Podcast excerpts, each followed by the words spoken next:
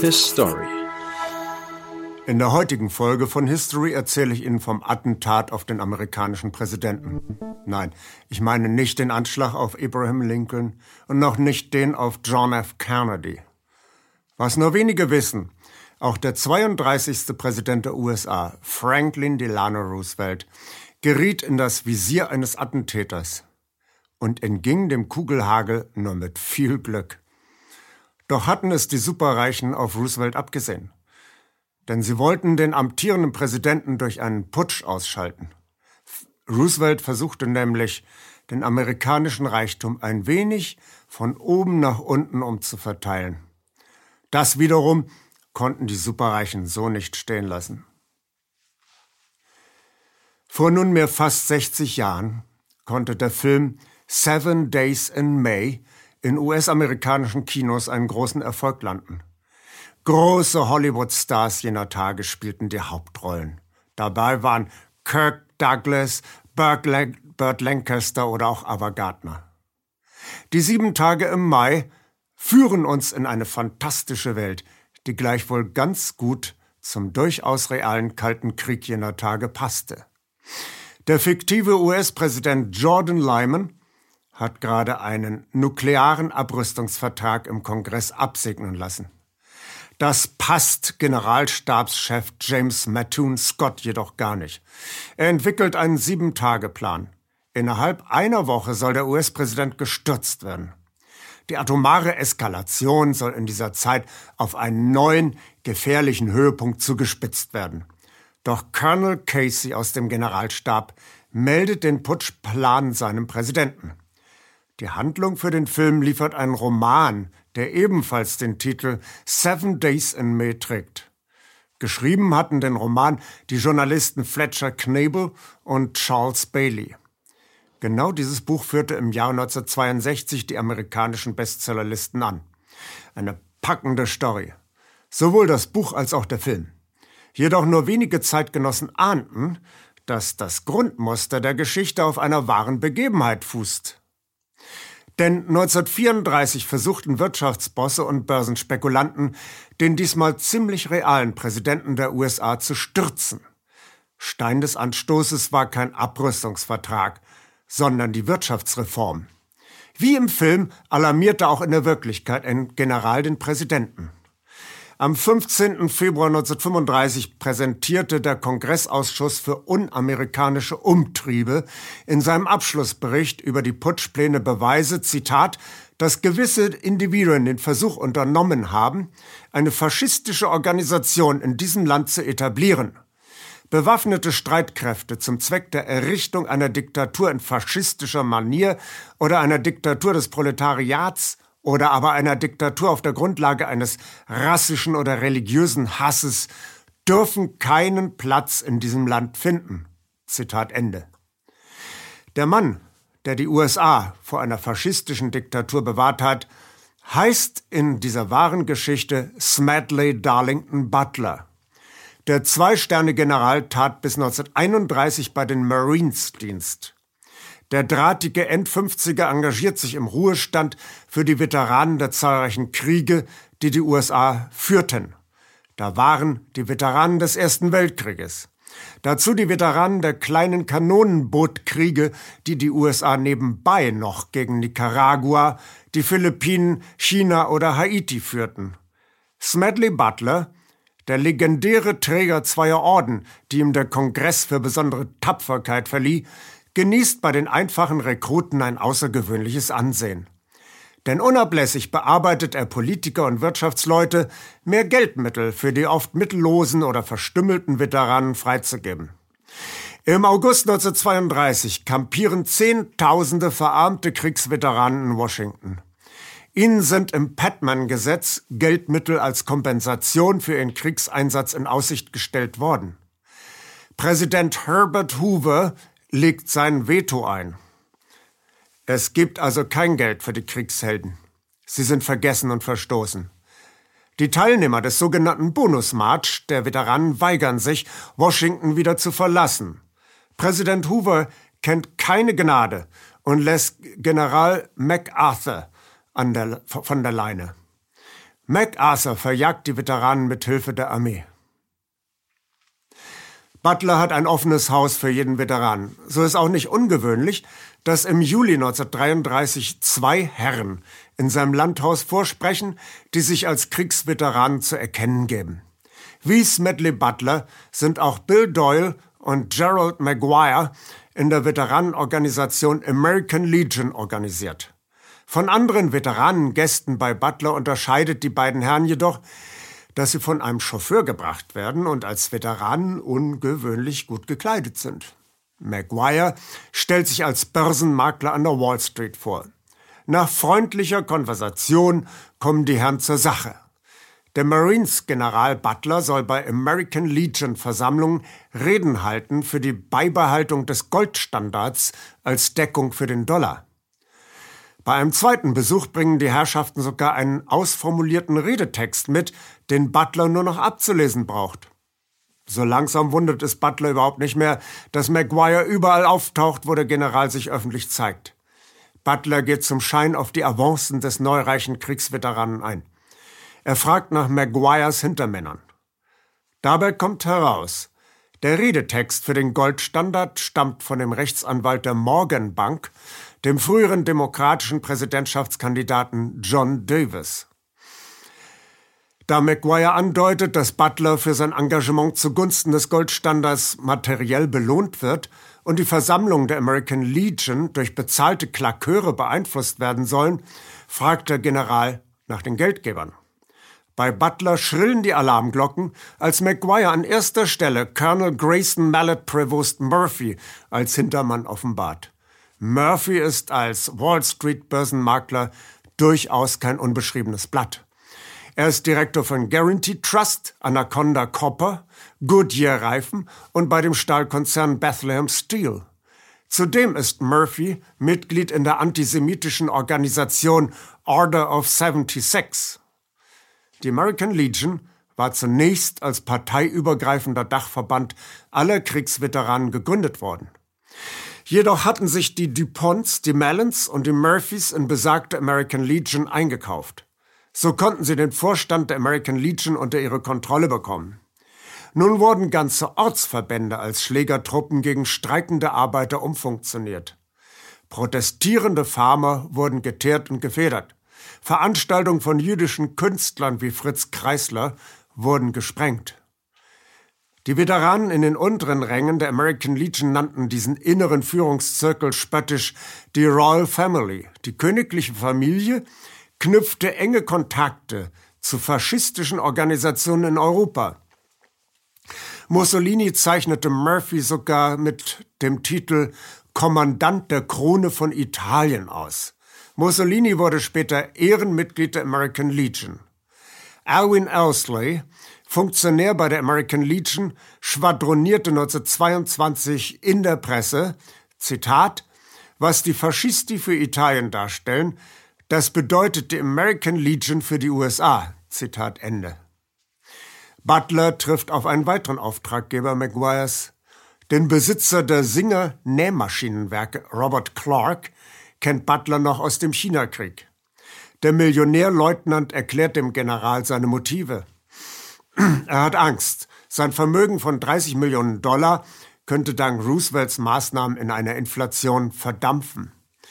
Eher investiere er aus seinem Konto 15 Millionen, um Roosevelt zur Kursänderung zu zwingen. Wie Clark empfinden viele Millionäre im November 1932 den Erdrutschsieg des Demokraten Franklin Delano Roosevelt bei der Präsidentenwahl als existenzielle Bedrohung. Franklin Roosevelt hatte mit den Stimmen der Industriearbeiter und der kleinen Farmer in den Südstaaten eine komfortable Mehrheit gewonnen. Damit beendete der neue Präsident eine Ära, in der seit dem Bürgerkrieg der Geldadel der amerikanischen Ostküste ganz allein die Richtlinien der Politik bestimmte. Roosevelt bändigte die Börsenspekulationen durch entsprechende Sicherheitsgesetze und schuf mit staatlichen Investitionen Arbeitsplätze. Obendrein stärkte er die Infrastruktur in den notleidenden Südstaaten, was den kleinen Leuten größere Planungssicherheit ermöglichte. Das notwendige Geld beschaffte die neue Regierung zum Teil, indem sie mehr Geldnoten in Umlauf brachte. Das war der Tabubruch. Denn bislang galt ein fester Goldstandard. Der Geldadel fürchtete nun den Verlust seines Vermögens durch Inflation. Während der Industrielle und Bankier Averell Harriman in der Konsolidierung der Massenkaufkraft und in entkrampften Wirtschaftsbeziehungen zur Sowjetunion bislang ungeahnte Geschäftsperspektiven erkannte, stemmten sich Mellon, Morgan und DuPont mit allen erdenklichen Mitteln dagegen. Sie wollten doch nicht ihre Macht mit Gewerkschaften und Pharmaverbänden teilen. Doch es gab offenkundig noch weiteres, handgreiflichere Versuche, Roosevelts gefürchtete und gehasste Umverteilungspolitik von oben nach unten doch noch aufzuhalten. Wie bei John F. Kennedy sehen die Chronisten auch beim Attentat gegen Franklin Roosevelt nur einen verwirrten Einzeltäter am Werk. Nur durch einen glücklichen Zufall konnte Roosevelt seine Amtseinführung am 4. März 1933 erleben. Denn am 15. Februar 1933 fuhr Roosevelt zusammen mit dem Oberbürgermeister von Chicago, Anton Cermak, in einem offenen Cabriolet zu einer spontanen Kundgebung in Miami in Florida. Weil Roosevelt gehbehindert war, blieb er in seinem Auto sitzen, um zu der Menge zu sprechen. Der italienische Einwanderer Giuseppe Sangara hatte sich für acht Dollar einen Revolver gekauft. Er mischte sich unter die Menschen, die Roosevelt zujubelten. Da er zu kleinwüchsig war, stieg Sangara auf einen Stuhl, um Roosevelt ins Visier zu nehmen. Er schoss und traf vier Personen, aber nicht den designierten Präsidenten. Bei einem weiteren Schuss traf er jedoch den Oberbürgermeister von Chicago, Anton Cermak. Cermak erlag einige Tage später seinen Schussverletzungen. Der angebliche Anarchist Sangara schaffte es nicht, Roosevelt zu töten und endete wenige Tage, wenige Monate später auf dem elektrischen Stuhl. Die Kontakte Sangaras zur Mafia brachten allerlei Gerüchte in Umlauf, Sangara hätte eigentlich Cermak erschießen sollen, so die Erzählung, um eine Rechnung der Mafia mit dem Chicagoer Bürgermeister zu begleichen. Ob Sangaras Schüsse Roosevelt oder Cermak galten, können wir nicht mehr aufklären. Aber Roosevelt befand sich sowieso schon im Fadenkreuz der Mafia unter Faschisten, wie wir gleich sehen werden. Einige Superreiche hatten nämlich bereits in den 20er Jahren des letzten Jahrhunderts Gesellschaftsmodelle ausgetüftelt, die in eine ganz andere Richtung zielten als Roosevelts New Deal Politik. Die Rockefeller, die Carnegie Stiftung und auch die Harriman Stiftung entwarfen Konzepte für die Neuzüchtung des von ihnen wahrgenommenen nordischen Herrenmenschen. Eugenikgesetze sollten für ein krankheitsfreies, immer arbeitsfähiges Humankapital sorgen. Ford und General Motors wiederum konstruierten ihre Fabrikanlagen mit den angrenzenden Arbeitersiedlungen als straff formierten Staat im Staate mit eigenen Geheim- und Sicherheitsdiensten. Für diese Fraktion war das faschistische Italien das gelobte Land. Wirtschaftsjurist John McCloy von der Wall Street akquirierte gigantische US-Kredite in Höhe von 100 Millionen Dollar für Italien und beriet den Duce persönlich, wie er das Geld am besten einsetzt. Das Trauma einer linken Roosevelt-Regierung mit ihrem jüdischen Finanzminister Morgenthau führt bei den Ostküstenoligarchen zu einer Trotzreaktion. Die Börsen- und Devisengesetze des von ihnen als Krüppel im Weißen Haus verhöhnten Roosevelt werden mit Hasstiraden der Presse gekontert.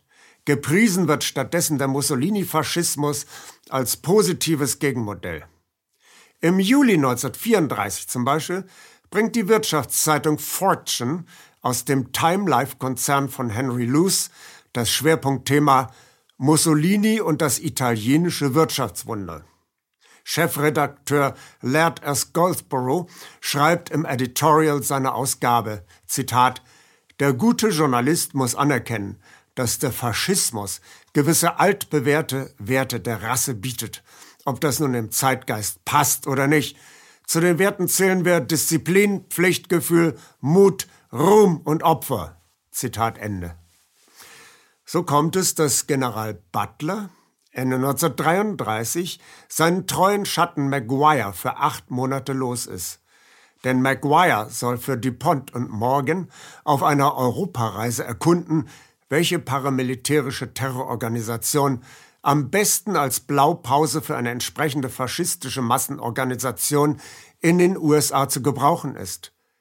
Später gelangt der Untersuchungsausschuss des Kongresses in den Besitz der Briefe, die Maguire an Clark, DuPont und Murphy, Murphy geschickt hat. Maguire berichtet von seinen Besuchen bei der deutschen SA, den italienischen Fascisti und der französischen Croix de Feu. Am besten eigne sich für die Adaption in den USA, so resümiert Maguire, die Croix de Feu. Deren Struktur sei so flexibel, dass die französische Terrortruppe im Ernstfall das Zehnfache ihrer Dauermitgliedschaft mobilisieren könne, also etwa fünf Millionen Männer. Das erzählt Maguire im August 1934 auch Butler. Butler tut so, als fände er diese Entwicklung gut. Und jetzt geht Maguire sogar richtig aus sich raus. Roosevelt sei mit seiner Arbeit überfordert. Er brauche eine Schutzgarde, um seine Politik durchzusetzen. Auch müsse Roosevelt einen neuen Superminister an seine Seite bekommen, der die organisatorische Hauptarbeit macht. Roosevelt könne sich dann auf repräsentative Aufgaben konzentrieren. Maguire kommt nun zur Sache. Wie wäre es, wenn General Butler selber die Rolle des neuen Superadministrators im Weißen Haus übernehme? Um die sozialen Belange der Veteranen zu vertreten, wäre es doch am besten, wenn unter Butlers Führung ein Marsch auf Washington von 100.000 Veteranen stattfände. Butler bittet Maguire um einen Beweis, dass seine Leute wirklich Einfluss haben. Und Maguire trumpft auf. Ich mache zwei Voraussagen die in vier Wochen eintreffen. Erstens, der jetzige Chefadministrator Hugh Johnson von Roosevelts National Recovery Agency wird dann gefeuert sein. Zweitens, eine neue Superorganisation wird gegründet, die das politische Steuer in den USA nach ganz rechts herumreißt. Vier Wochen später ist Hugh Johnson tatsächlich seinen Job los. Und die neue Superorganisation trägt den Namen American Liberty League ALL. Kassenwart ist Grayson Murphy, Hauptsponsor Robert Clark. Im Vorstand findet sich die Creme, der US-Hochfinanz. JP Morgan, DuPont, Andrew Mellon, William S. Knudsen vom Autokonzern General Motors, Joseph N. Pugh vom Petroleumkonzern Sun Oil, um nur einige wenige zu nennen. Angeschlossen sind der American Liberty League solche Terrortruppen wie Sentinels of the Republic, Committee to Uphold the Constitution sowie die Silver Shirts. Allesamt Schlägertruppen, die gekleidet sind wie die deutsche SA und noch genauso auftreten. Der General ist nun entschlossen, möglichst bald den Präsidenten zu warnen. Doch vorher verständigt er den investigativen Journalisten Paul Comley French. Dieser kontaktiert den Kreis um Maguire und kommt durch Undercover-Methoden zu ähnlichen Schlüssen wie Butler. Auch der Vorsitzende des unabhängigen Verbandes Veterans of Foreign Wars, James van Zandt, war bereits von Maguire angesprochen worden. Doch bevor Butler Roosevelt warnen kann, lädt ihn der Kongressausschuss gegen unamerikanische Umtriebe vor, um in genau dieser Angelegenheit auszusagen. Der später durch Senator Joseph McCarthy im Verruf geratene Kongressausschuss war bereits in den 30er Jahren aktiv.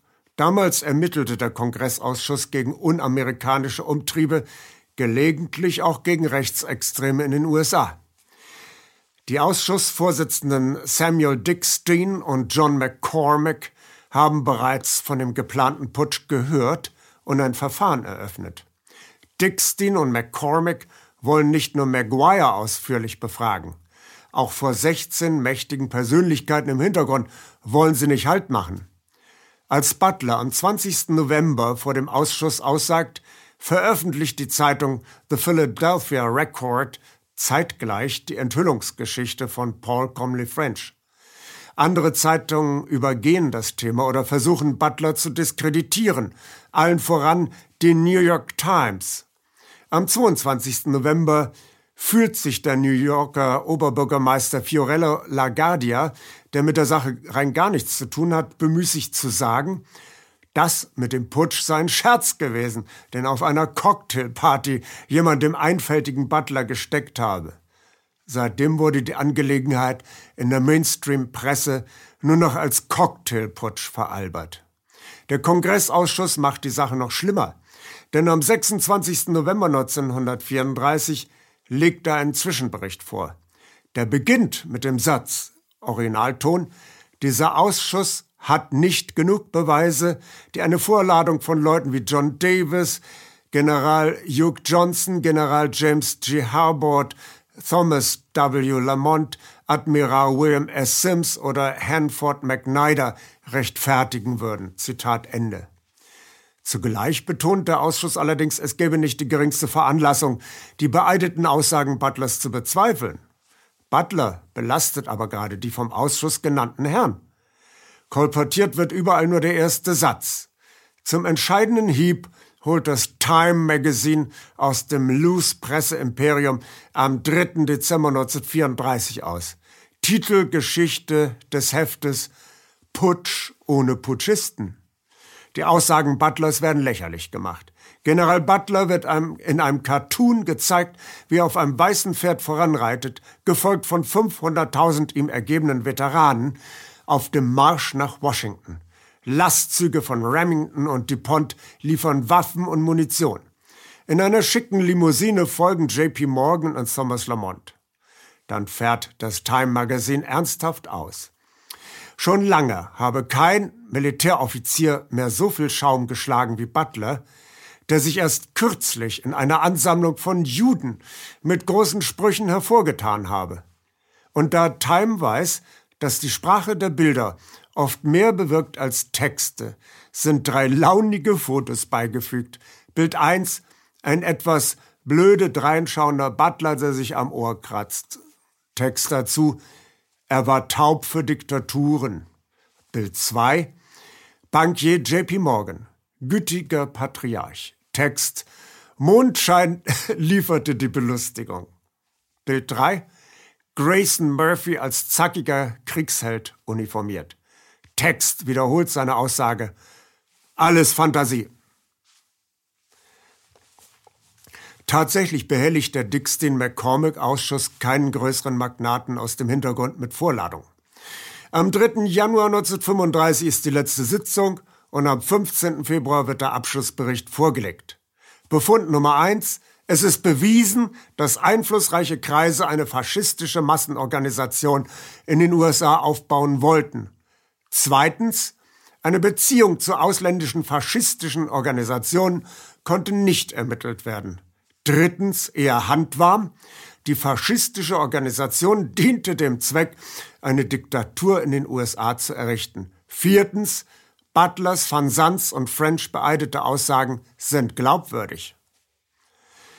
Durch diese Veralberungskampagne seitens der großen Presseorgane war das allgemeine Interesse an dem Thema abgeflaut und die Artikel über den Abschlussbericht begrub man auf den hinteren Seiten der Tageszeitung. Er zufällig entdeckt John Spivak, Redakteur der linken Zeitung New Masses, dass der Abschlussbericht nur in gekürzter Form veröffentlicht worden ist.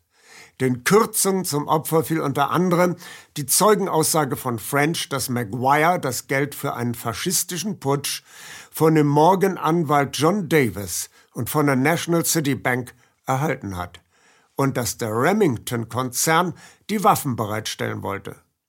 Nach solchen gravierenden Befunden durch den Kongressausschuss wäre eigentlich eine Anklageerhebung durch das Justizministerium wegen Hochverrats fällig gewesen. Doch die Justiz blieb untätig. Der Fall hinterlässt einen schalen Nachgeschmack. Die Hintergründe der dilettantischen Putschversuche wurden nie ganz aufgeklärt. Das liegt auch am schwer zu ergründenden Verhalten Roosevelts gegenüber seinen Feinden an der Wall Street. Wenn Roosevelt seine Wirtschaftserholung schnell zum Erfolg führen wollte, konnte er sich vermutlich keinen gewaltsamen Machtkampf mit den Eliten leisten. Die Putschisten waren bloßgestellt. Das musste ausreichen. Als Roosevelt 1936 triumphal wiedergewählt wurde, löste sich die American Liberty League auf. Die rechten Eliten begannen, systematisch in die Regierung einzusickern und an der profitablen Aufrüstung zu verdienen. Die Superreichen der USA hatten gelernt, dass sie so schnell Roosevelt und seine Mehrheiten nicht loswerden. Sie begannen eine langfristige Strategie zu entwickeln, die sich über Jahrzehnte erstrecken sollte. Mit diesem Mehrgenerationenprojekt hatten sie schließlich Erfolg. Denn wir sind jetzt überwältigt vom einstweiligen Sieg des Neoliberalismus und des Marktradikalismus. Die Wurzeln dieses Übels finden sich in jenen 30er Jahren der Roosevelt-Ära.